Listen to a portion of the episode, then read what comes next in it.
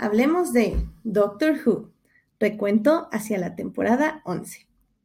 En esta ocasión, básicamente, vamos a hablar de uno de los episodios más hermosos de Doctor Who. Obviamente voy a decir eso de todos y cada uno de los episodios que habla aquí.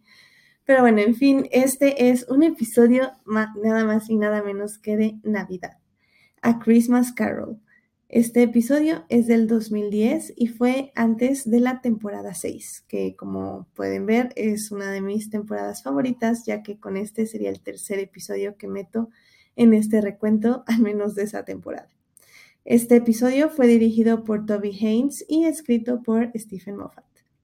Em, básicamente este episodio trata, o más bien como lo dice su título, es una eh, una adaptación de A Christmas Carol, el cuento, libro, el libro de este Charles Dickens, que ahora vamos a ponerle un poco de viajes en el tiempo, un poco de peces flotando en el aire o en las nubes en este caso, y pues mucho, mucho amor.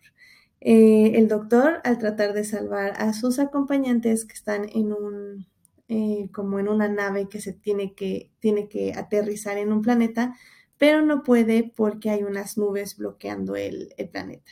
Entonces tiene que ver quién está bloqueando estas nubes y por qué, eh, y bueno, básicamente ya que descubre quién está bloqueando, pues tiene que pedirle que las abra para que ellos puedan aterrizar, pero este personaje no quiere porque pues básicamente no le importa la vida de estas personas.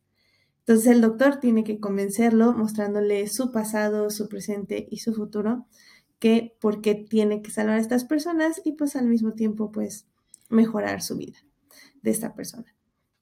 Eh, a Christmas Carol, pues es un episodio interesante porque se puede ver sin haber visto nada de Doctor Who.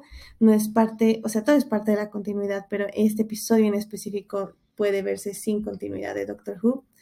Es definitivamente un episodio sin los acompañantes regulares, ya que ellos están atrapados en la nave y el episodio básicamente transcurre todo dentro del planeta con el doctor y este personaje que tiene que convencer.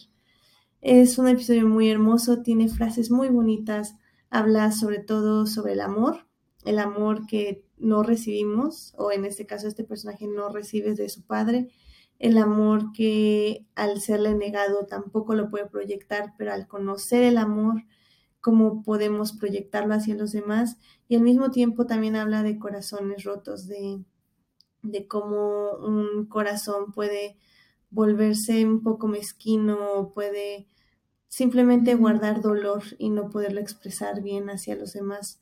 Eh, definitivamente es un episodio de Navidad, obviamente hay un final feliz y también hay unas grandes lecciones. Como siempre, Moffat sabe muy bien qué decir sobre el amor, aunque hay unas cosas raritas por ahí, pero bueno, sabe decir, qué decir sobre el amor y sobre todo cómo curar un corazón roto.